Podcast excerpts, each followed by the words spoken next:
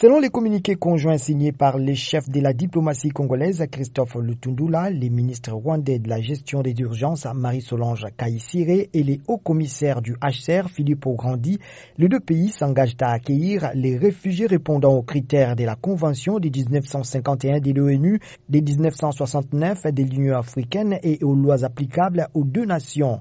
Philippe Grandi indique sur Twitter qu'ils ont discuté d'une feuille de route qui va conduire à des solutions pour les réfugiés congolais et rwandais. Les défis sont énormes, mais le début du dialogue a été constructif, a précisé le numéro 1 du HCR.